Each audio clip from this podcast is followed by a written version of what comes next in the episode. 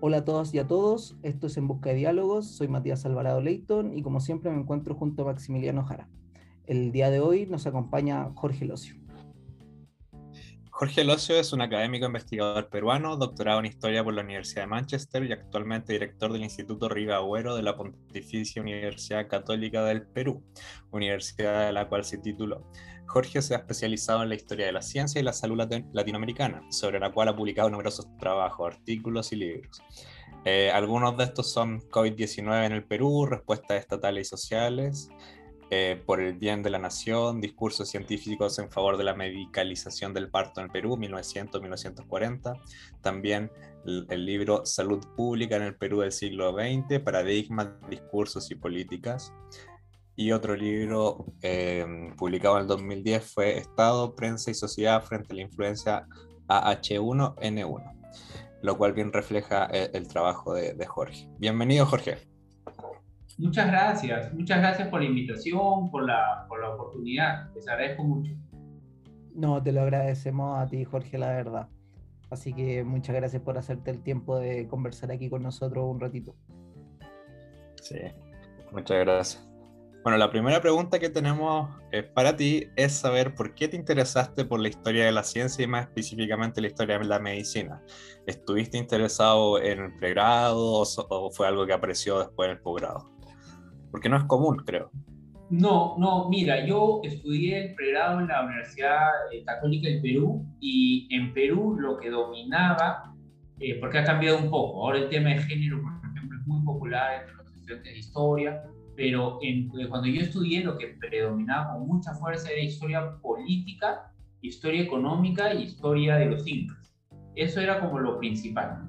Eh, yo conocí un profesor, Marcos Cueto, que era especialista en historia de la salud, y apoyándolo en sus investigaciones, luego trabajó un tiempo como asistente de investigación de él, me di cuenta que ahí había un mundo eh, poco explorado y que no, no había cursos de la universidad de esos temas, había poco escrito sobre lo que escribía Cueto, y me llamó un montón la atención. Yo empecé apoyándolo en una historia sobre SIDA en el Perú y y sobre los saberes andinos eh, en salud. Y las dos, los dos temas me llamaron muchísimo, ¿no? En el caso del SIDA, todo el tema del, de la discriminación, cómo se mezclaba el discurso científico con todos los, los temas pues, más conservadores sobre la población LGTB.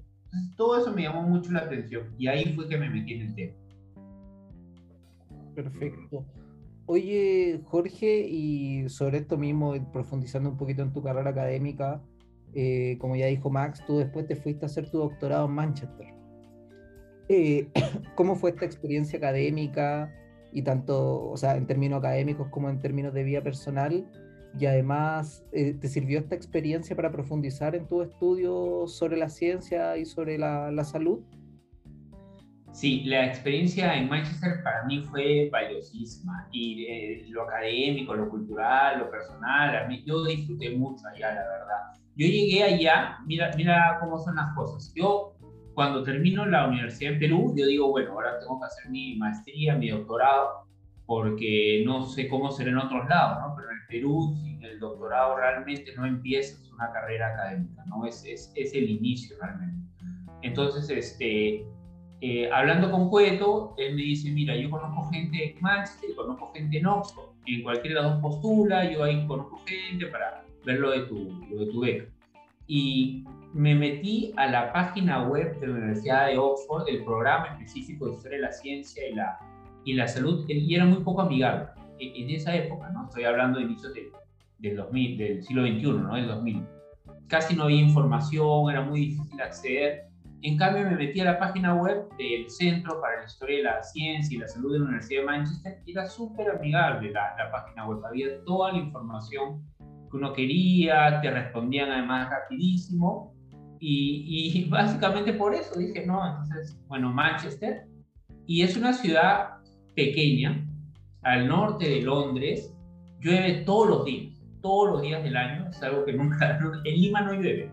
Eso creo que por eso es lo que más me, me llamó la atención.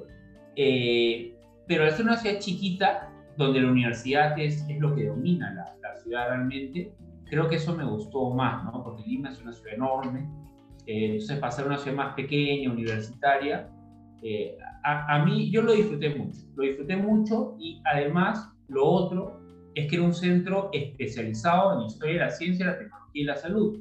Entonces, todos los profesores y los cursos eran especializados, algo que, que en Perú no existía, ¿no? Recién ahora yo estoy dictando un curso de historia de la ciencia y la tecnología y la salud en, en Lima, pero es un curso, allá todos los cursos eran sobre la ciencia nazi, la historia de la física del siglo XX, la revolución científica del, del siglo XVII, o sea, todos los cursos eran específicos eh, a este tema, ¿no? Entonces, para mí fue descubrir todo un mundo, ¿no? Y más todo, claro, lo cultural, hacer amigos internacionales. Era un mundo todavía no tan globalizado, ¿no? Como ahora tal vez, o, o empezaba con, con, más fuerza, ¿no? Entonces, para mí fue un, un me abrió un, un, mundo entero, ¿no? Perfecto. Oye, Jorge, y ahí respecto a, a tu estadía en Manchester, porque bueno, no, no, sé cómo sea el cambio con la divisa peruana, pero por lo menos acá en Chile es brutal. Entonces, ¿cómo, cómo se costeó eso? ¿Lo costeaste por ti mismo? ¿Una beca? ¿Una beca estatal, privada, de alguna institución? ¿Cómo funcionó eso? Si es que se puede preguntar. No, porque no tengo en no. Chile, en Perú, algo similar. Sí, no, no, no. La, la, moneda británica cuando yo estaba era un horror. O sea, yo cuando regresaba de vacaciones a Perú, eh, yo era millonario, o sea, es una locura. Estaba, creo que en esa época, creo que estaba 7 a 1, o sea, la libra con el sol peruano, es una diferencia enorme. Yo fui con una beca de una institución que se llama el Wellcome Trust, que ese Wellcome es por el apellido de un eh, británico que abrió una farmacia este, hace mucho tiempo, el señor ya falleció, y esa farmacéutica le fue muy bien. Eh, ahora está fusionada con otras y creo que no funciona de forma independiente, pero este señor, que se hizo inmensamente rico, en su testamento puso que el 10% de las ganancias de la farmacéutica tenían que ir para apoyar la historia de la salud. No. Y entonces una cantidad de plata espectacular. Y esa plata la, la usan en una biblioteca en Londres, un archivo y dan becas a nivel global. Y esas becas, la plata la pone la, la farmacéutica, la Wellcome, pero la administran las universidades británicas. Entonces, Oxford, Manchester, eh, UCL, distintas universidades dan becas para sus programas de historia de la ciencia con la plata de esta farmacéutica. No, si no, era imposible, era imposible. No es, eh, Man Londres es más caro, pero Manchester es carísimo también comparado a Lima. Lima es una ciudad barata, o era barata, ahora se ha encarecido mucho en los últimos años, la inflación está muy fuerte, pero cuando yo fui la diferencia de coste de vida era enorme. Perfecto. Me voy a cambiar de rubro, me cambio de rubro ahora mismo. Deberíamos cambiar de rubro a la historia de la ciencia y la medicina. Bueno, tengo dos cosas que comentar sobre eso. Lo primero, lo importante que son las páginas web para, para captar estudiantes. Como una mala página no, te, no te, te, ahuyenta y una buena página dice básicamente venga para acá y, te motiva a postular. Y, y, lo segundo, lo importante que son algunos empresarios o, bueno, en este caso filántropos que donan parte de su dinero para el fomento de la cultura y las artes. Eh, si algún empresario o, millonario o filántropo está escuchando esto en Chile o Latinoamérica, por favor, hágalo. es, muy importante. Bueno, la, tercera pregunta que tenemos sobre es sobre el mismo campo de la historia de la medicina y de la ciencia en Latinoamérica. ¿Cómo ves su desarrollo actual? Tú mencionaste que ya en los 90, 2000 era, era muy bajo, pero actualmente ya a 2021 y debido también a la pandemia y a los sucesos mundiales, ¿has visto algún cambio? ¿Se, se ha consolidado la historia de la medicina? ¿Ha, ha, ¿Se ha expandido o, o, se ha reducido? Porque uno ya no sabe lo que pueda pasar en, en este mundo. No, con, con, con la pandemia sido una locura se ha expandido el interés de forma increíble. Yo te digo que antes de la pandemia, eh, cuando yo me invitaban a una charla o yo organizaba un evento en la universidad sobre historia de, de, pandemias, de epidemias, era siempre un grupito muy pequeño, porque bueno, así era pues, era una especialidad pequeña, eh, valiosa, pero pequeña.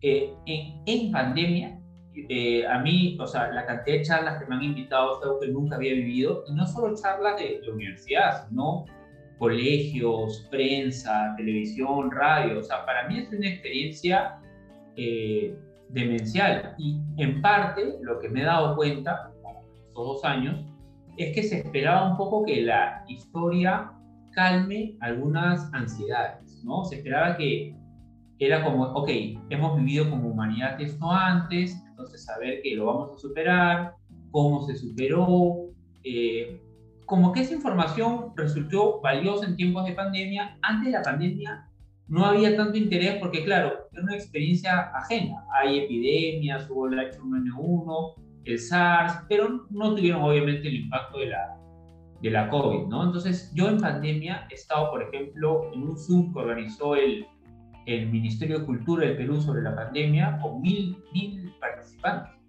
que es un público que yo nunca había tenido, obviamente, en mi vida, ¿no? Y eh, se me ha pedido que escriba libros. Entonces, tesistas, hay mucho más tesistas que están queriendo hacer cosas de historia de epidemias y además hacer, usar epidemias para hacer una tesis, por ejemplo, es muy valioso porque ya, esta pandemia ha durado más de lo que ha durado usualmente una crisis sanitaria, ¿no? Pero históricamente, normalmente las epidemias han durado tres meses, cuatro meses. Es un tiempo acotado que uno puede hacer una investigación. Y puede ver causas, consecuencias y demás. Eh, la pandemia ha disparado el interés por la historia de la, de la, ciencia y la salud. Y no solo de la salud, sino también de la ciencia, por el tema de las vacunas, por ejemplo, el rol de los científicos. Ha despertado muchísimo interés eh, en, eh, de editoriales, me han pedido que escriba libros sobre la pandemia, pero te hablo de editoriales no de, editoriales universitarias, sino editoriales de estas grandes, eh, más comerciales, ¿no? Eh, entonces yo creo que, que, esto ha despertado un interés enorme por la historia de la ciencia y la salud, que no existía antes. Perfecto. Oye, Jorge, eh, sobre esto mismo que conversamos, tú actualmente tú eres el director del Instituto Ribagüero de la Pontificia Universidad Católica del Perú. Y en, en, este rol, y como tú ya dijiste, tú ya estás tratando de, de meter unos cursos de ciencia, unos cursos de salud en, en el currículum de, de, historia, me imagino. Pero, ¿qué, qué opinas tú sobre el, esta institución? ¿Qué podrías contarnos sobre esta universidad y sobre su instituto de historia propiamente tal en, este último, en esta última década? ¿Y cuál ha sido tu sello o tus grandes propuestas respecto a, al instituto mismo? Mira, el, el Instituto Ribagoro lo que hace básicamente, bueno, te cuento un poquito la historia para entender el rol de, de, la Universidad Católica. La Universidad Católica del Perú, la Universidad Católica del Perú, que es donde yo este, enseño, fue una universidad que se creó este, a inicios del siglo XX por, este, fue por un, un cura, pero eh, con apoyo de la élite limeña, básicamente con la preocupación que había en esa época de que la otra universidad de élite de esa época, en el siglo XX, que era la Universidad de San Marcos, se estaba haciendo muy izquierdista. El comunismo estaba ganando mucha fuerza. Entonces las familias de élite, asustadas por la influencia del comunismo en sus hijos, deciden apoyar el proyecto de la Universidad Católica. Pero era una universidad pequeña, o sea, chiquita. Eh, en 1940 eh, eh, muere, en 1940, muere este, José de la Riva Agüero, que era uno de los grandes millonarios del, del Perú, historiador, abogado multimillonario. Y él decide legar su fortuna y sus casas y, sus haciendas a la Universidad Católica. Entonces, el Instituto Ribagüero se crea en parte eh, como homenaje a, este, a este abogado, historiador que dejó su fortuna en la Universidad Católica. Con esa fortuna, la Universidad Católica se disparó a ser una universidad primera en los rankings peruanos ya desde hace mucho tiempo. Y pero dejó mucho patrimonio, eh, una biblioteca de miles de miles de miles de volúmenes, un archivo histórico con documentos, eh, hay documentos de Tupac Amaru, de la independencia, o sea, un archivo, es el archivo privado más grande de, de Perú, ¿no? Y casas coloniales. Entonces el rol del instituto es, es varios. Uno es proteger todo ese patrimonio, eh, se, eh, segundo es eh, promover la cultura peruana, es un centro de investigación, se favorece la investigación en historia. Tal vez, un poco respondiendo a tu pregunta, tal vez el cambio que, que he procurado con todo el equipo del instituto es modernizar un poco, no, no sé si es la palabra modernizar, pero eh, los temas, por ejemplo, los temas de trabajo. eh, ir un poco con, con, las nuevas tendencias. No sé si me estoy expresando bien, pero por ejemplo, eh, temas de género, apoyar la historia de género, que es lo que los estudiantes están reclamando, apoyar investigación en historia ambiental, medioambiental, que es otro tema que a los estudiantes les interesa mucho, divulgar todo lo que es el arte popular peruano, eh, divulgar lo que es la historia de Lima, porque también hay un museo de arqueología limeña en en el instituto. Entonces, es, eh, creo que el esfuerzo ahorita nuestro es seguir promoviendo la investigación, cuidando el patrimonio, pero orientarlo a los temas que ahorita están siendo relevantes para los, para los estudiantes. ¿no? Creo que por ahí ha ido en todo caso el, el cambio. Porque en los últimos años ha dado un cambio bien grande en los intereses de los estudiantes. Y esto es estar un poco a la línea de eso, ¿no? Perfecto, pero Jorge, eh, una duda que me surge ah, en tu posición como, como autoridad del instituto, porque muchas veces, eh, claro, hay temáticas que son casi globales. Uno sabe cómo tiene la idea ya Centennial, el movimiento LGBT, el tema del medio ambiente, con la pandemia misma, como que ha revocado mucho los temas de salud, de ciencias, como todo eso son tópicos que uno los tiene muy claros pero esa, esa claridad viene como desde una manera vertical, por decirlo, como tú y hay un comité organizativo que, que piensa en esto, o se piensa de una manera más horizontal y se les pregunta a los estudiantes qué, qué temáticas quieren relevar, cómo, cómo funciona ese darse cuenta de qué cosas relevar y qué cosas no. No, mira, en, el instituto lo que hacemos es promover investigación, o sea, damos becas de investigación, eh, financiamos, trabajamos con grupos no, no ya no a nivel individual, sino grupos.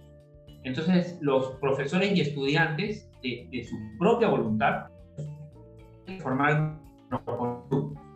Eh, el instituto lo que hace es básicamente valida el grupo y luego estos grupos pueden postular a las becas que hay, a los financiamientos.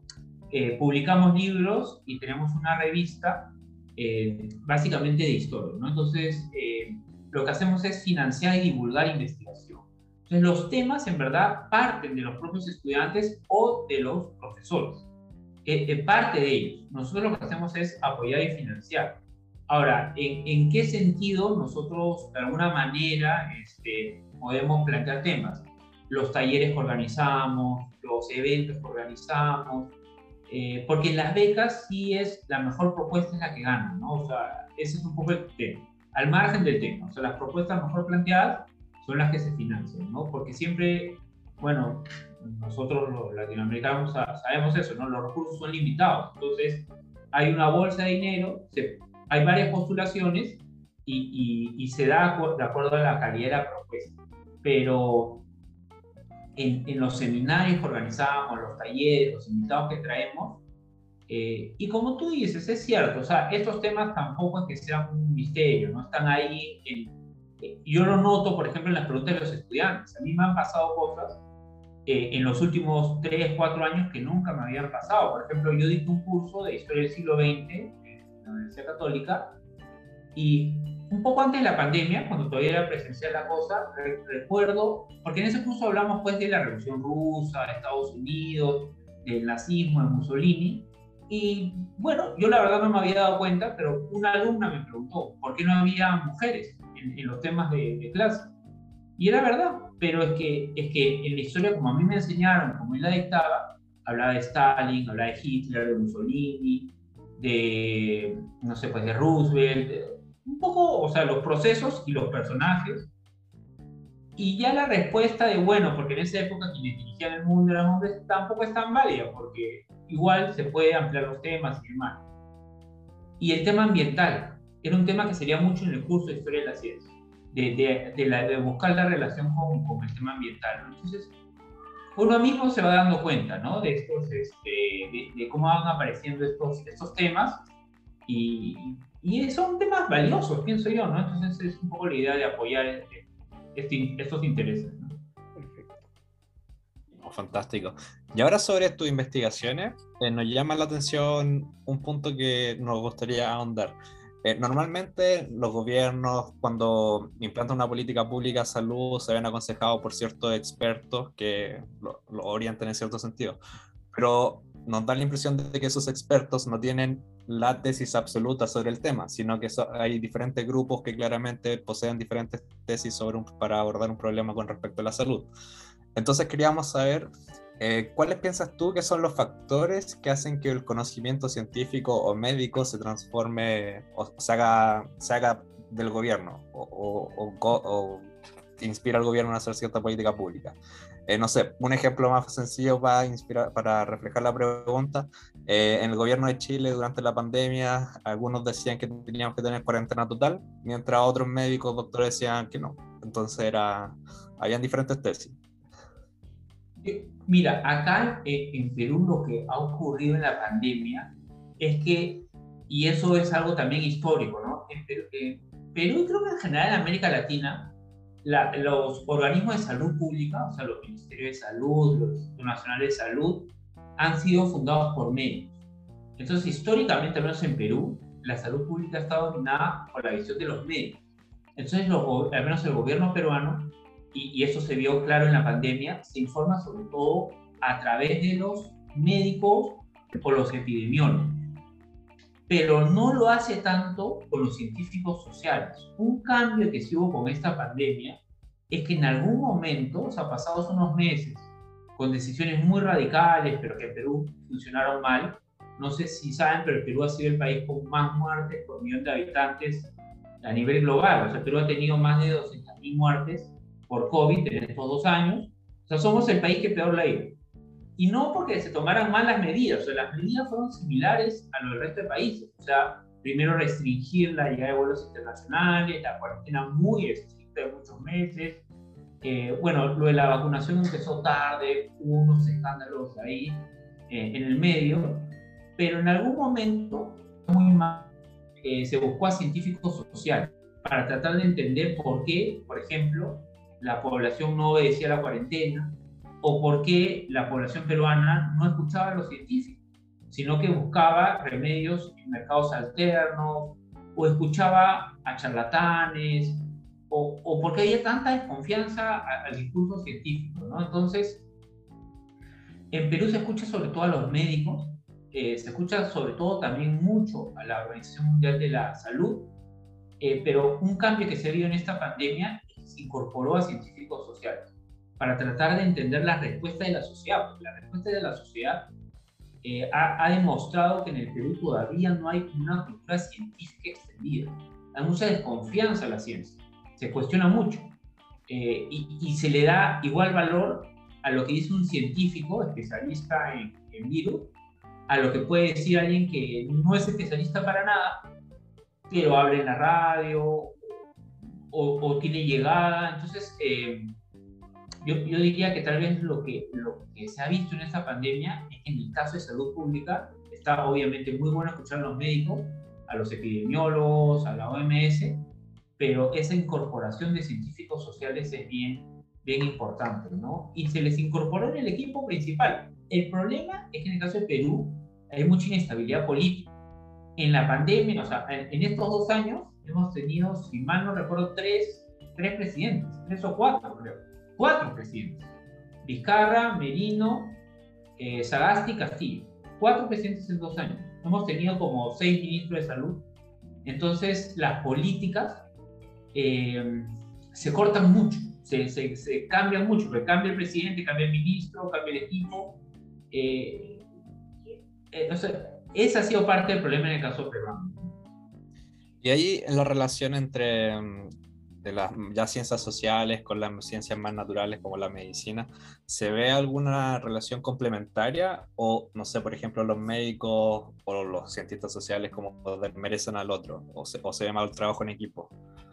No, no, en, en, el caso de la salud, los médicos, o sea, eh, ellos, o sea, porque históricamente siempre han sido los que han manejado la, la salud pública, ¿no? Entonces, sí se siente que están en otro, en otro nivel, digamos, ¿no? Ahora lo que sí hay más es que sí se está valorando, o, creo que esta pandemia al menos ya ha hecho evidente que, que salud no es solo una cosa de biología, no es solo una cosa de virus. O sea, tú para entender el virus necesitas un especialista ¿no? Eh, en el tema, obvio. Tú para hacer la vacuna necesitas científico, claramente. eh, necesitas epidemiólogos para que te expliquen más o menos qué va a ocurrir, las fases. Pero creo que nos hemos dado cuenta también que las respuestas de la sociedad y que, cómo responde la sociedad a esta crisis dependen de un montón de factores, culturales, sociales, económicos. Entonces yo creo que a tu pregunta la respuesta es sí, los médicos se sienten muy por encima del resto, pero creo que esta pandemia ha hecho evidente ya a todo el mundo que salud es algo mucho más allá solo biología, ¿no? y, y, implica un entendimiento de la sociedad y ese es un saber que tienen más los científicos sociales. Perfecto. Oye, Jorge, respecto a, a, estos problemas con la pandemia, o sea, que se evidenciaron con la pandemia, eh, todos sabemos que Latinoamérica en general es un lugar donde hay como un, un, recuerdo por una historia ancestral muy grande, sobre todo si uno piensa, ahora ya colocándolo en territorios nacionales, en Perú y en México, como hubieron imperios ahí. Entonces hay una rica historia precolombina en, en estas naciones. Y todavía existe en algunos de estos países un arraigo muy fuerte con algunas de estas tradiciones precolombinas. En este sentido, cómo se relacionó esta visión de la medicina científica con la medicina más natural o más vinculada a los pueblos originarios, si se quiere, en esta coyuntura. Y eh, tú como especialista y como investigador del tema, ¿tú crees que se puede hablar de dos modelos de medicina que son excluyentes o son incluyentes? Uy, Matías, eh, buenísima la pregunta, tema complejísimo, pero real. O sea, lo que se vio en la pandemia es que en el Perú todavía, o sea, coexisten varias eh, visiones de salud. Está la medicina occidental científica, sí, pero también están los saberes ancestrales y muy fuertes. ¿ah? Eh, y, y, a veces chocan. Hay, ya hay programas de salud intercultural que buscan acercar los dos mundos. En Perú son varios mundos, porque tienes las tradiciones andinas, tienes todo el mundo amazónico, que es otro, otra forma de ver las cosas. Eh, pero, por ejemplo, te pongo ejemplos concretos. En el mundo amazónico peruano, por ejemplo, cuando un familiar está grave, o sea, está enfermo grave, lo que se suele hacer y que consideran importante es la familia está muy cerca al enfermo, porque es la idea que se están llevando su alma, entonces estar cerca al enfermo para evitar que se, que, que se vaya, digamos, que su espíritu se vaya. Y eso iba totalmente en contra de lo que decían los médicos con la COVID hay que aislar al enfermo, aislarlo totalmente, que nadie lo vea. Y eso no, no se aceptaba, porque eso iba totalmente en contra de este, eh, formas de pensar tradicionales. Ahí había un choque, por ejemplo. Eh, el uso de plantas. En la Amazonía hay mucho uso de plantas y alucinógenos como formas de terapia en salud. Y se usaron en este, la pandemia. Pero programas de salud intercultural alentaron a que también se use medicina occidental. Ahí sí se complementaba, digamos. El, el, en el caso del mundo andino, por ejemplo, lo que hicieron las propias comunidades, ya al margen de lo que decía el Estado, es cerrar las comunidades. No dejaron que nadie entre eh, a las comunidades. Nadie podía entrar. Pero dentro de las comunidades, muchas veces no se respetaba la cuarentena. Entonces, eh, ¿Por qué? Porque hay un tema, eh, no sé cómo explicarlo, pero de confianza, o sea, de, eh, ok, no vamos a dejar que nadie entre, porque puede traer, el mal siempre viene de afuera, ¿no? Es un poco una idea histórica. Las enfermedades las traen los, los extranjeros, los, el exterior. O sea, entonces nadie entra a la comunidad. Nadie, o sea, me refiero a nadie, ni peruano, ni nadie. Solo los de la comunidad. Pero dentro de la comunidad no va a haber cuarentena, porque entre nosotros no nos podemos contagiar o, sea, eh, no sé si me explico bien, es como que alguien que yo conozco, o sea, mi hermano, mi primo, no me va a contagiar, porque no es alguien externo. Eh, pero el virus no, no funciona así, ¿no? Entonces, este, hay, hay, y ahí sí creo, ahí sí creo que falta a, a los de la medicina occidental, digamos, ser más claros en las explicaciones. Por ejemplo, un concepto que no se llegó a entender en Perú es el del portador asintomático. O sea, alguien que se veía bien, que no tenía síntomas, pero podía contagiar. Esa figura no se entendió, no se aceptaba. Era como que mi familia es del norte de Perú, por ejemplo, Ixtlayo, ahí las reuniones familiares seguían. Y, y era como, no, pero puede haber un portador asintomático, puede haber alguien que no esté resfriado, que no estornude, pero puede tener el virus. ese concepto no, no, no, imposible, está sano, ¿no? O sea, se ve sano, está sano, ¿no? Este, entonces, creo que, y ahí sí el, Estado tiene un rol, hay conceptos que hay que explicarlos mejor, ¿no? Y ser conscientes que vivimos en un país con diferentes culturas y diferentes formas de entender este, las cosas, ¿no? Entonces, este, es un tema complejísimo, pero la pandemia ha mostrado que es muy vivo, ¿no? O sea, esa coexistencia de distintas formas de entender lo que es salud eh, y lo que es enfermedad está muy, muy presente. Bueno, en otro de tus trabajos tú has, eh, sondado especialmente en la medicina y cómo esto afecta a las mujeres, como en el artículo donde habla sobre la medicalización del parto. Entonces muestra que el Estado no solo busca un fin deseable, como es mejorar este proceso para las mujeres, claramente, sino que también aprovecha de difundir otros elementos vinculados a la construcción de Estado y a la institucionalización del patriarcado en la, región. Esto ya más vinculado al siglo final XIX, principio del XX. ¿Podrías contarnos un poco más de, este trabajo o, de, de, cómo se usa la medicina en general durante fines del XIX, principio del XX? Y en el proceso de construcción de Estado y, bueno, en este caso el patriarcado. Sí, ahí es, ese fue un trabajo que lo que buscaba mostrar, o sea, eh, ¿de dónde nace originalmente el trabajo? En Perú hay un problema enorme, enorme, muy grande de este, violencia de género y sobre todo de embarazo adolescente. Es tasa muy alta de embarazo adolescente. Eh, el, tema de la educación sexual es muy polémica el Perú es un país muy conservador, en todo caso muy dividido en esos temas.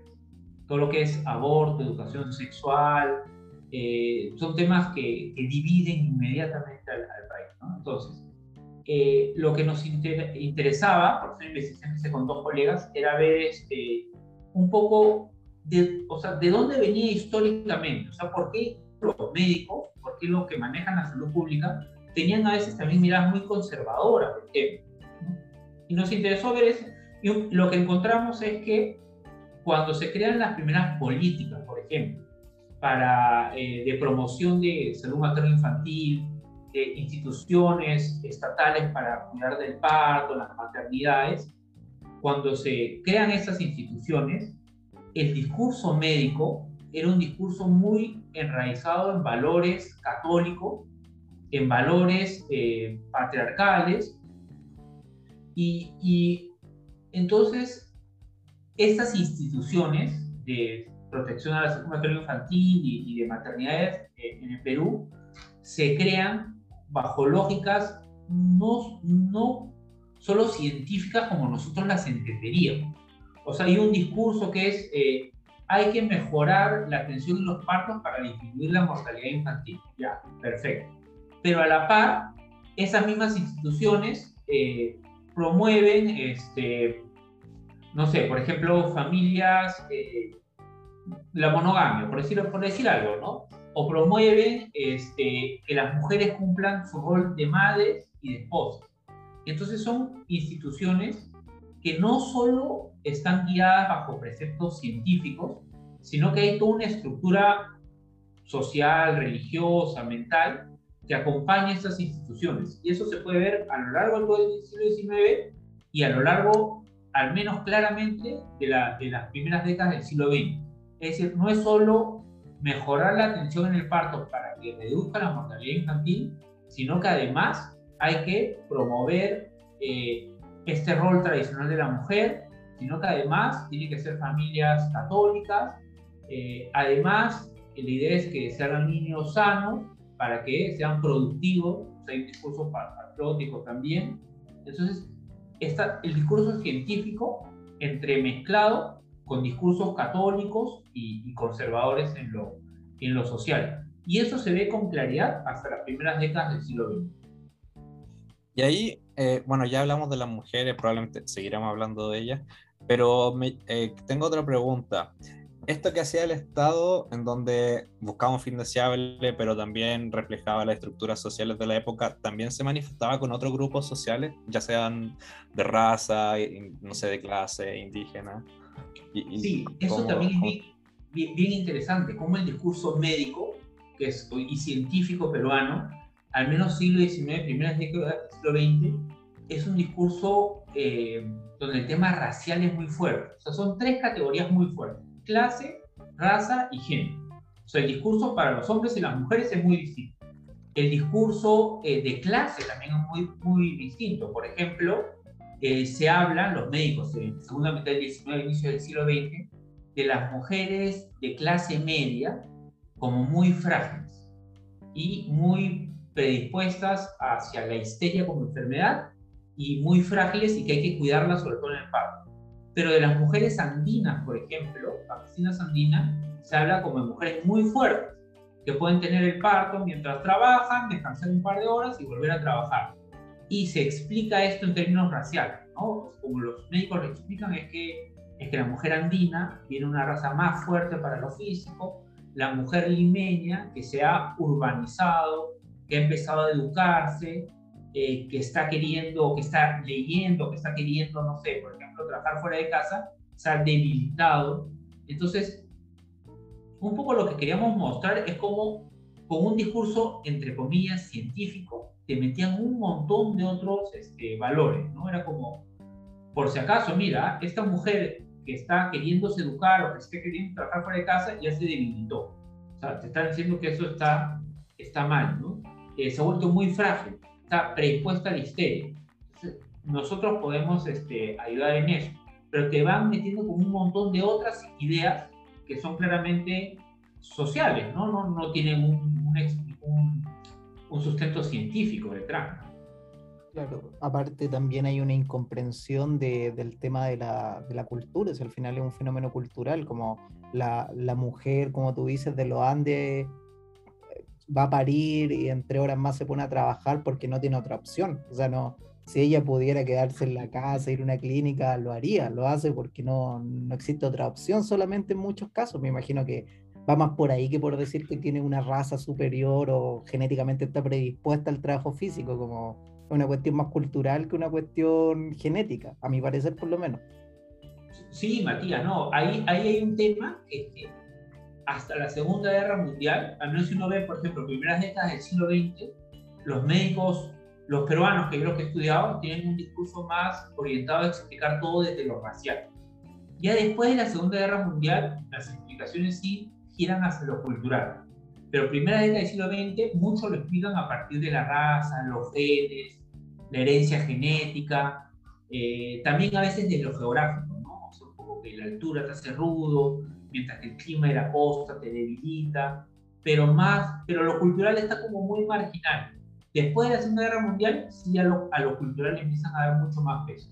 No, yo, yo hago historia cultural, así que le pongo el énfasis a eso. Lo único que creo que si el clima, si eres ruso, sí, en Rusia se explica que la gente es más ruda porque Rusia es un lugar, un lugar hostil. No, no, y por si, por, si, acaso, perdón Matías, por si acaso, sí hay científicos que todavía despiertan un poco de polémica, pero ya hay científicos que están eh, regresando a un balance, ¿no? Que están diciendo, que por si acaso, nos hemos ido muy a lo cultural, pero por si acaso, el clima, los genes, también es importante, o sea, tómenlo en cuenta, o sea, está, hay científicos ya, o sea, norteamericanos, prestigiosos, que están diciendo todo influye, ¿ah? no es solo porque en algún momento pareciera que nos fuimos muy, todo, todo es cultural y nos están regresando a decir, es más equilibrado de lo que parece.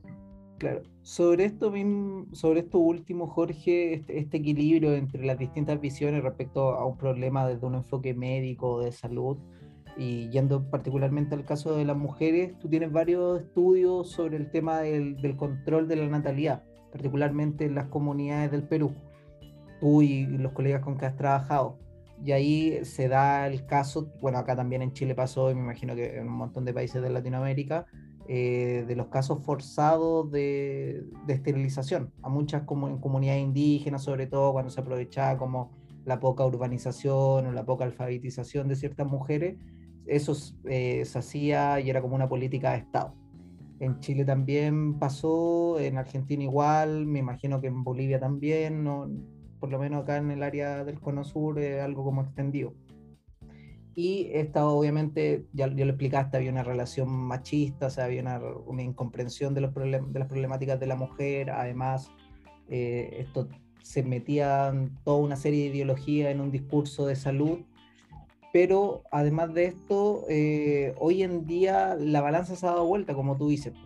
Y ahora sobre todo el parto se mira desde un lugar, desde la humanización. Se habla mucho del, del parto respetado, del parto respetuoso, del parto humanizado, del tema de las dulas en los partos, está muy de moda pero también se dejó de lado el hecho de la ciencia en algunos de estos casos y a veces terminan en, tragedias médicas precisamente estos intentos de parto humanizado, porque a muchos se le olvida que un parto puede durar 72 horas, o sea, 72 horas de, contracciones.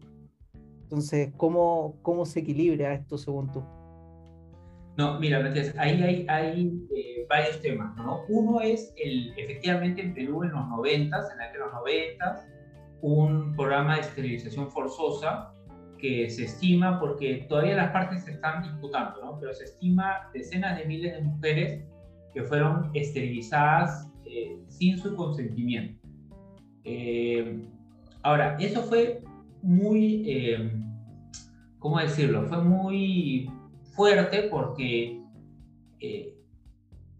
había un problema socioeconómico real o sea, eh, sobre todo en el Ande, porque esos programas estuvieron dirigidos principalmente a mujeres campesinas, eh, había un problema real que había, sí, muchas mujeres eh, campesinas que que tenían más hijos de lo que a veces querían, que era difícil de, de mantener, no había acceso a programas de planificación familiar tan fáciles, y en el gobierno de Fujimori se emprendió esta política con un discurso muy progresista. O sea, el discurso era vamos a darle la opción a las mujeres que, que quieran este, esterilizarse a que lo hagan, vamos a llevar política de planificación familiar, vamos a, a, permitir que estas mujeres tengan acceso a estos beneficios que antes no han tenido. Entonces, inicialmente hubo mucho apoyo a la política, porque se veía como algo novedoso, moderno, eh, beneficioso. Pero luego ya salió a la luz que mucho había habido de esterilización forzada, sin, sin informar a la que está siendo esterilizado, ¿no? Entonces, eh, bueno, un escándalo total, ¿no? Y lo otro, lo otro de, tu pregunta es sobre el tema muy actual, que es, claro, lo que ha ocurrido es que, por ejemplo, te pongo un ejemplo, ¿ya? En el Perú las, las tasas de cesárea son ahora más altas que los partos naturales. Entonces, y, y eh, por ejemplo, en el Ande, había la, costumbre de hacer el parto vertical y en los hospitales las obligaban, no, no, acá el parto es horizontal, no vertical. Entonces muchas mujeres decían, no, pero es más natural como yo lo hago tradicionalmente, ¿no? Y yo me apoyo en las parteras, y, un poco que se, se quiso borrar la figura de las parteras y todo tenía que ser en hospital, todo tenía que ser bajo la usanza más occidental eso empezó a ser cuestionado, ¿no? Entonces empezó a hacer críticas de por qué hay tantas cesáreas. O sea, ¿cómo puede ser que de pronto el parto natural se haya complejizado tanto? O sea, si antes las mujeres tenían sus hijos, no necesitas tanta tecnología, no necesitas tanto especialista, no necesitas tanto dinero. Eh, ¿Qué ha pasado con este proceso? Y se empezó a cuestionar algunos aspectos. Por ejemplo, vino lo del parto humanizado, ¿no? que es, eh, por ejemplo, si la mujer quiere tener su parto eh, vertical, pues que lo tenga vertical. Eh, es posible. Incluso en un hospital se puede hacer.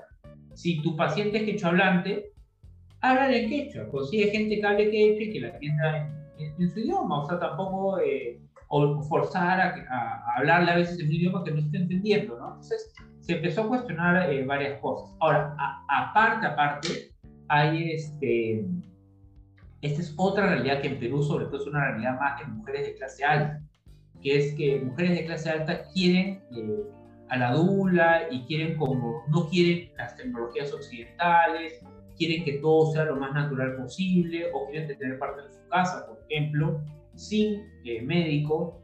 Entonces, eh, eso, o sea, lo del parto humanizado más la presión ha sido para las mujeres, sobre todo que hablantes, que venían de una cultura andina con ciertas tradiciones que están rompiendo todas esas tradiciones. O para las mujeres de los hospitales públicos, que se les atendía muy mal, ¿no? de muy mala manera.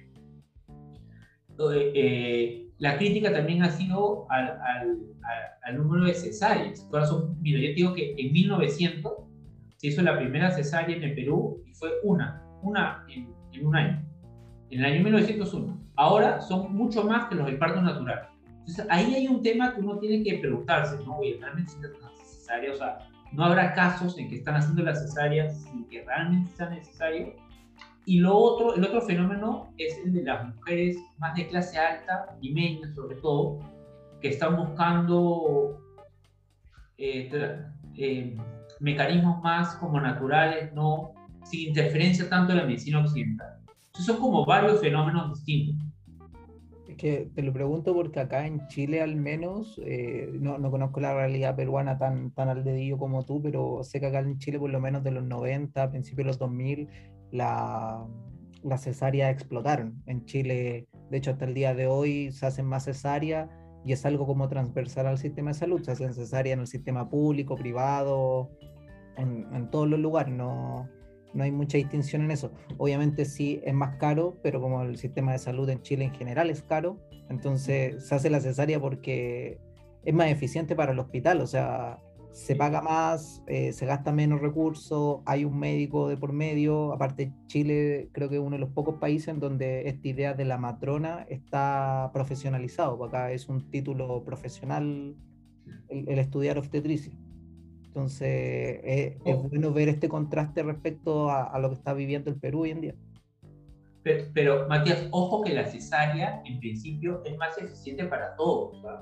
Cuando yo hice el estudio con estas colegas, muchas mujeres nos decían que, no, yo sí quiero cesárea. Decían, pero incluso si no es necesario, incluso si no es una urgencia médica, sí o sí, porque yo prefiero programar mi parto para un domingo a las 3 de la tarde a estar 12 horas este, y no sé cuándo me tocará, o sea, cuándo exactamente. No, yo prefiero eso, ¿no? Entonces, incluso muchas eh, futuras madres prefieren la cesárea. No, no es solo porque nuestra hipótesis inicial era que este aumento de las cesáreas era porque era más costoso, entonces más beneficioso para los médicos, eh, más fácil obviamente para el hospital, porque es distinto tener una hora y saber cuánto más a programar una hora específica. Pero luego nos dimos cuenta que son varios los actores que prefieren la cesárea, porque es más eficiente totalmente, ¿no? Eh, sí, es cierto, sí, es, es verdad. Ahora sobre las pandemias, que en nuestro momento actual, llama la atención que en tu desarrollo profesional te hayas enfrentado a dos pandemias, la H1N1 y el COVID-19. Eh, ¿Qué puntos en común y diferencias ves en ambas pandemias en el ámbito latinoamericano y, bueno, tal vez más específicamente en el Perú, que es lo que te corresponde? No sé si es suerte o mala suerte.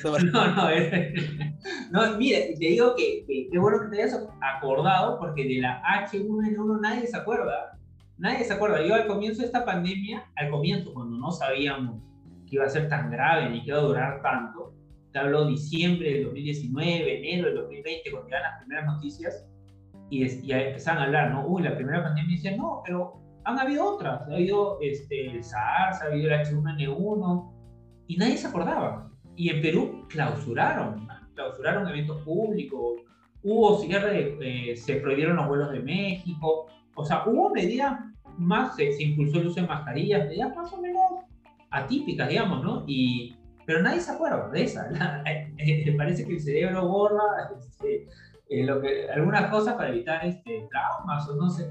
Eh, hay muchas similitudes entre las dos. Obviamente lo de la COVID ha sido mucho más fuerte, mucho, mucho. Es la crisis sanitaria más fuerte de lejos, yo te diría, los últimos 100 años, ¿no? O sea, el, este, pero se ha habido cosas similares. Por ejemplo, cuando fue el H1N1, hubo mucho discurso de discriminación a los mexicanos, en Perú y en Estados Unidos, que fue los casos que yo vi, de acusarlos, es por sus malos hábitos de higiene, es, por sus cosas culturales, su comida que traen estas enfermedades. ¿Qué pasó con los, con los chinos y la COVID, ¿no? inicialmente? El, pánico inicial, ¿no? el pánico inicial.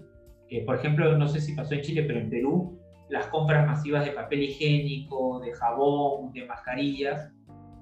Tanto así que los supermercados tuvieron que poner cuoto. O sea, no, cada persona se lleva un, un producto de estos y no más, ¿no?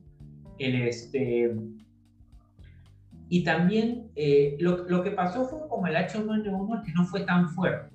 O sea, se estimaba que iba a matar mucho más gente. Incluso se quiso comparar con la influencia española de 1918-1920, que mató como a 70 millones de personas, pero no, no fue tanto, ¿no? Eh, pero sí han habido similitudes. ¿no? Lo que pasa es que lo de la COVID ha sido una cosa extrema, atípica totalmente.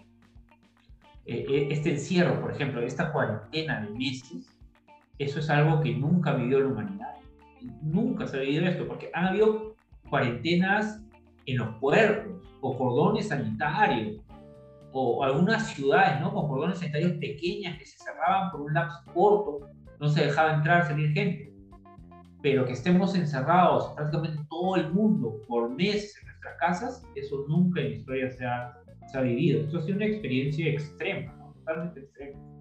Es que también es, primera vez, bueno, tú lo sabes mejor que, que, nosotros, es primera vez que vivimos una pandemia en este, en este grado de avance técnico y en este grado de, de ingeniería social, si se quiere de alguna manera, en donde puedes resguardar aeropuertos, porque claro, que el, que el, COVID se haya expandido tanto es precisamente porque estamos todos conectados por la globalización y que se hayan cerrado fronteras y todo esto es una cuestión de ingeniería social, si se quiere, en el, en el peor de los casos. Pero respecto a, a esto mismo, el estudio de, de, la epidemia y cómo muchas veces se focaliza la culpa en ciertos grupos sociales o en ciertos grupos etarios, raciales, si se quiere, eh, pienso, no sé, el SIDA acá en Chile se le atribuye inmediatamente a los homosexuales, en Estados Unidos igual, y me imagino que casi todo el mundo la, la primera, la primera piedra se lanzaba a los homosexuales.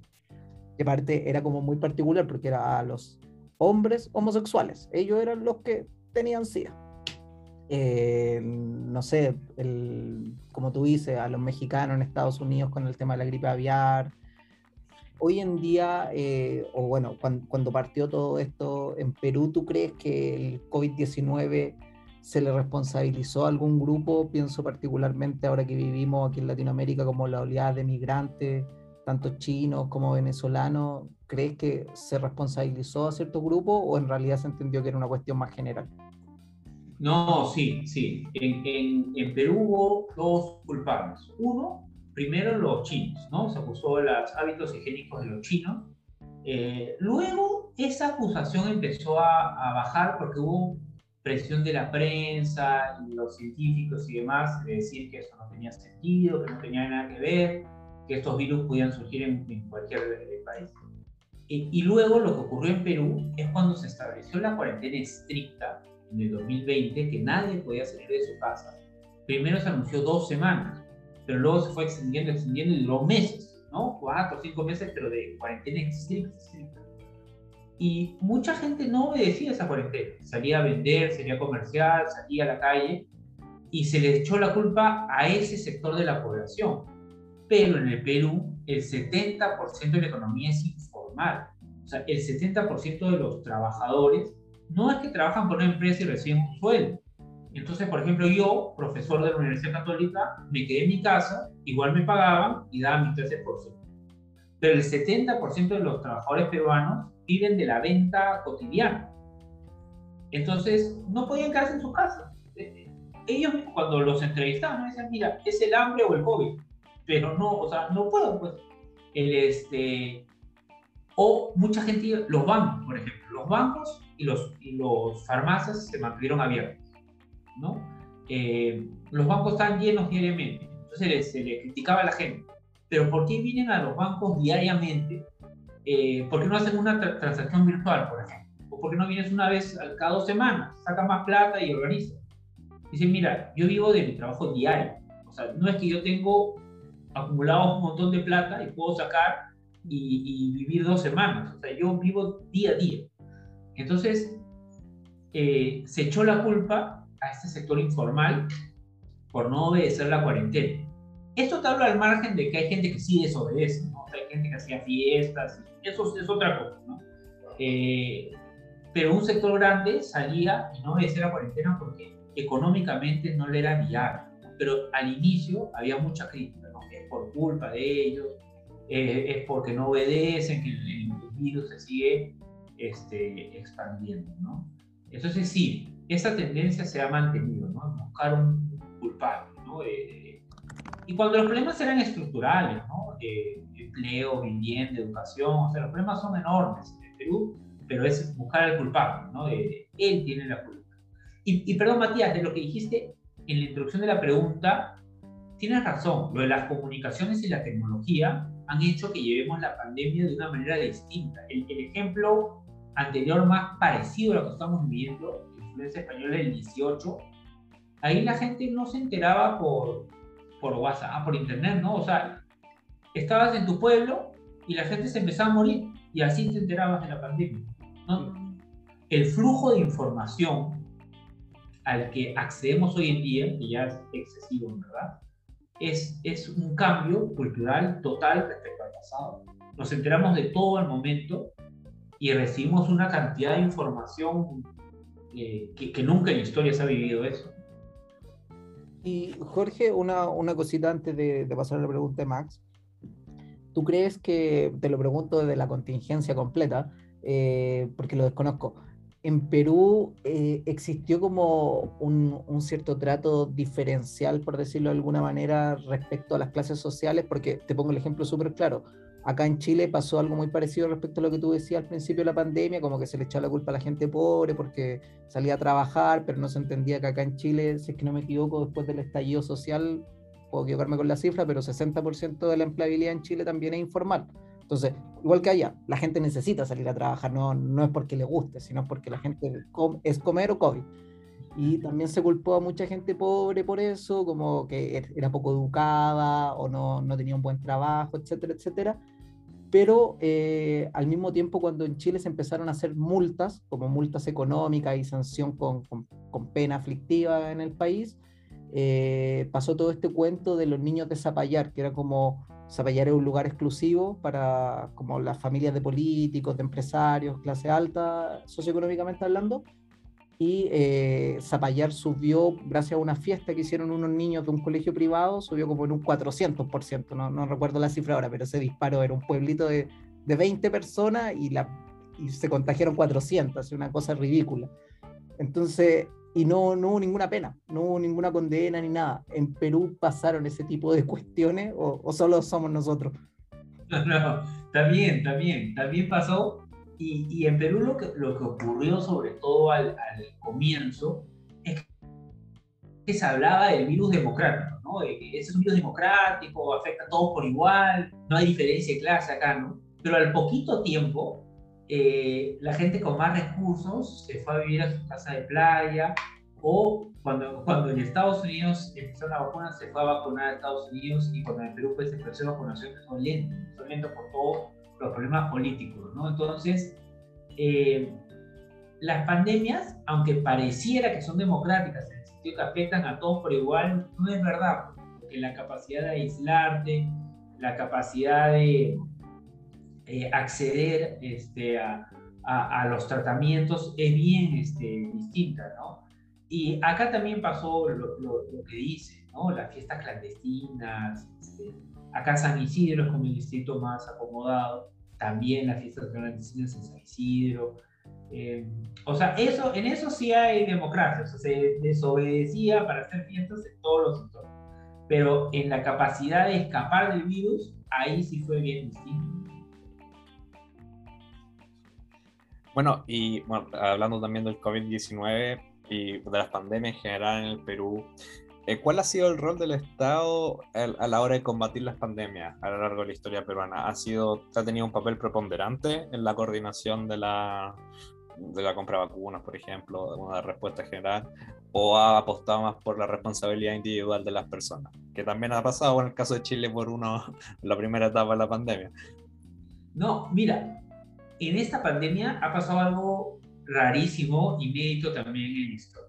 El rol del Estado, en verdad, desde que el Estado asumió que salud pública era su deber, que es inicio del siglo XX, porque antes, siglo XIX, y eso es general, global, si uno se enfermaba, por ejemplo, nadie le exigía al Estado nada, o sea, era tu familia primero, tu iglesia, o sea, tu parroquia, alguna este, sociedad de beneficencia, o sea, salud era más tema de caridad o religión o la familia. En el siglo XX, el Estado asume que salud pública es su deber y ha tenido un rol súper importante en crear instituciones, construir hospitales, hacer el programa de vacunación.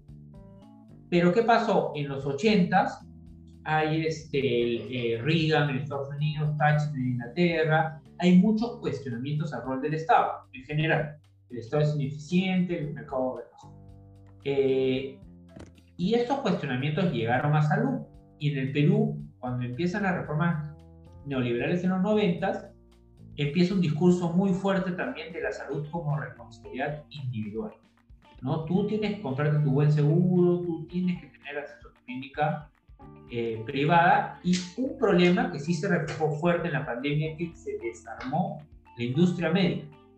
Todo lo que es medicina ahora es importado en Perú.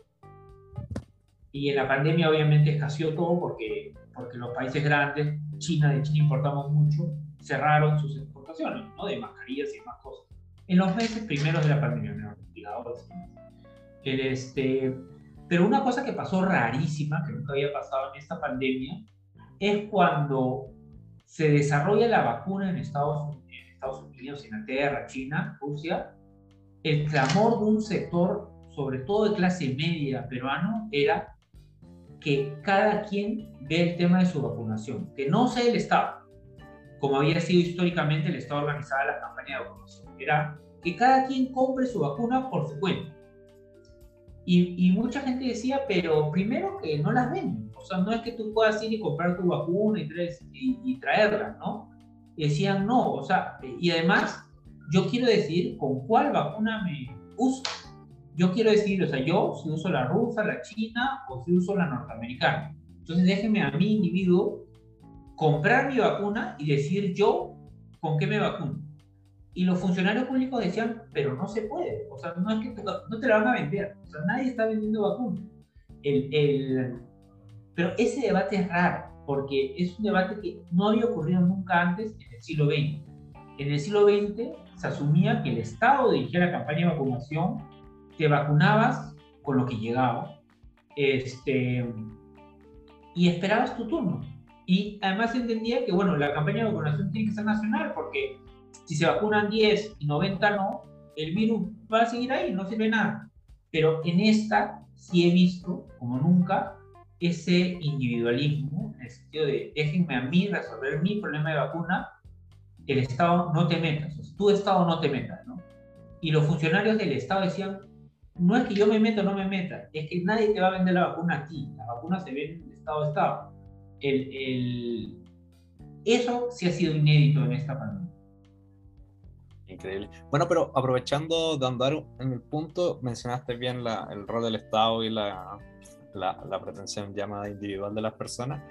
Pero ¿qué rol tiene la sociedad civil en el combate de las pandemias? ¿Cómo evalúas toda la sociedad civil peruana, por ejemplo, en el combate del COVID-19? Y por sociedad civil me refiero en el sentido laxo a la prensa, a la universidad, a los comerciantes, por ejemplo, el amplio espectro. ¿Cómo, ¿Qué nota le pondría entre, Mira, en, en este caso nota baja, porque lo que yo he visto sobre todo es falta de solidaridad un montón un individualismo mal entendido para mí, en el caso de una pandemia, porque yo, yo también soy liberal, yo me considero liberal, pero hay situaciones que sí ameritan respuesta colectiva. Lo que te decía, ¿no? Por ejemplo, si hay una pandemia, tú tienes que vacunar a... Incluso la vacunación tiene que ser global. Y si no importa si hace... Mira, si un país se vacuna y su vecino no, la pandemia le va a regresar. El, el, el... Entonces hay aspectos de la vida que, que son colectivos. Entonces, por ejemplo, la vacunación contra la COVID tenía que ser una cuestión colectiva nacional. Y la única ente capaz de hacerlo es el Estado. Eso no se lo puede encargar a una empresa privada, porque no, pues no, el único que tenía el aparato para hacer la vacunación nacional era el Estado. Eh, entonces, ahí yo sí creo que ha habido mucha falta de solidaridad. Sí ha habido instancias de colectivos de la sociedad civil que se han organizado para ayudar. Por ejemplo, cuando estaba ocurriendo la debacle de la COVID en Amazonía, pues una debacle, eh, sí hubo gente que se organizó, que viajó, que, que buscó llevar apoyo, incluso alimentos y, y demás, ¿no? Entonces, sí ha habido instancias de solidaridad, pero en general ha sido una respuesta, yo diría, muy, muy fallida de la sociedad civil. La prensa ha sido terrible. O sea, la prensa es amplia, ¿no? Pero un sector de la prensa ha difundido mucho fake news, se ha ido en contra de las vacunas, Otro sector no, ¿no? O sea, ha habido en la prensa hay un poco de todo, ¿no? Pero ha habido un sector de la prensa con mucha llegada a la población que ha sido muy irresponsable, que ha descartado el valor de las vacunas, eh, que ha promovido remedios que la OMS decía que no servían para nada. La ivermectina, por ejemplo, se tomó mucho acá. Y los científicos decían, no sirve en realidad para la COVID, ¿no? Y, pero entonces la prensa yo también diría que a medias, ¿no? Depende obviamente de qué prensa, ¿no? Pero en general una respuesta muy, muy pobre. Perfecto. Oye, Jorge, respecto a esto último que tú mencionabas y entendiendo, bueno, tú, tú no eres médico, pero sí eres un profesional y, estás, eh, te enmarcas, tus investigaciones se enmarcan en un trabajo de profesional, hay una metodología, hay un trabajo eh, de por medio. ¿Cuál crees tú que, que es la solución para enfrentar a todos estos grupos? Eh, como todos estos grupos que se consideran anticiencia, estoy pensando en los antivacunas, en los terraplanistas, etcétera, etcétera, etcétera. ¿Cómo enfrentar a toda esta gente desde, no sé, como tú dices, desde un médico? ¿Cómo, ¿Cómo enfrenta a esta persona, un investigador, un profesional? ¿Cómo, te acercas? ¿Cómo, ¿Cómo le das vuelta a toda esta gente que no cree en, estas cuestiones? Mira, Matías, es, es increíble. Yo, yo sé cuándo descubrí que existía un grupo grande anticiencia en, en Perú. Antes de la pandemia, unos 3, 4 años antes, la universidad me encargó hacer pequeños videos de historia de la ciencia. Y eran videos sobre las vacunas, sobre, este, sobre distintos temas de la historia de la ciencia.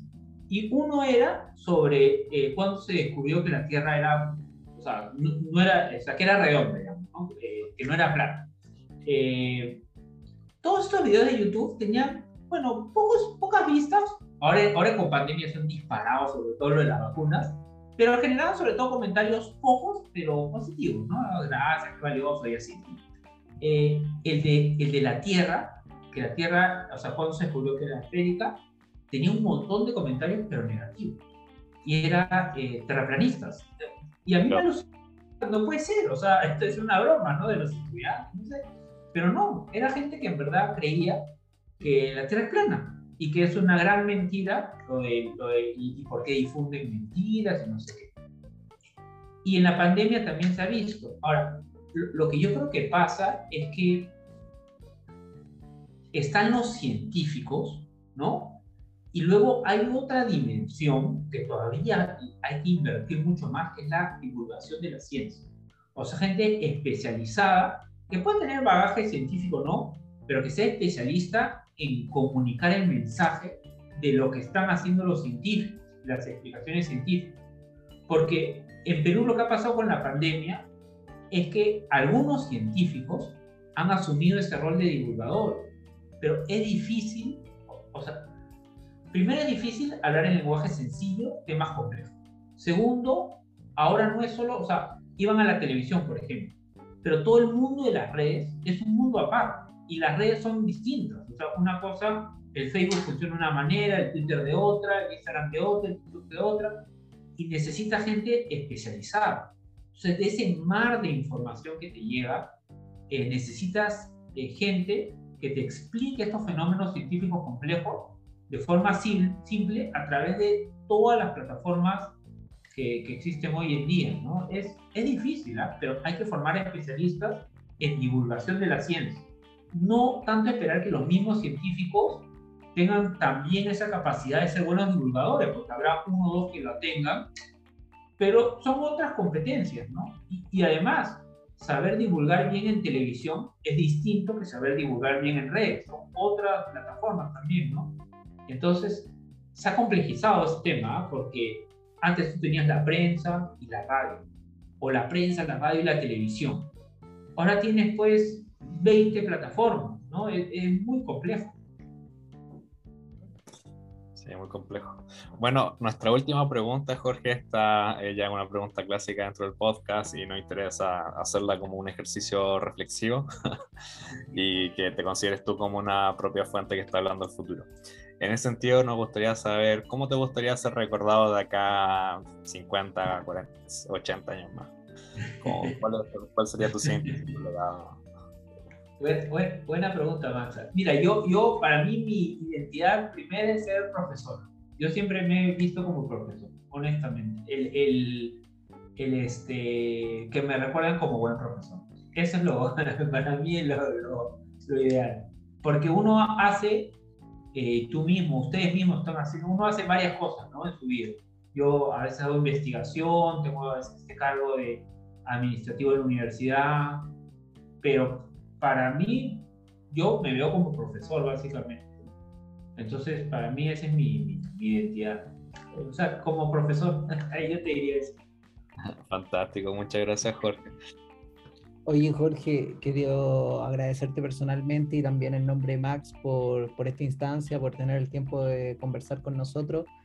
De verdad esperamos no haberte puesto eh, en alguna encrucijada con, con nuestras preguntas ni nada por el estilo, que haya sido un rato agradable para ti. Así que agradecerte mucho desde acá, desde este otro lado de, la montaña.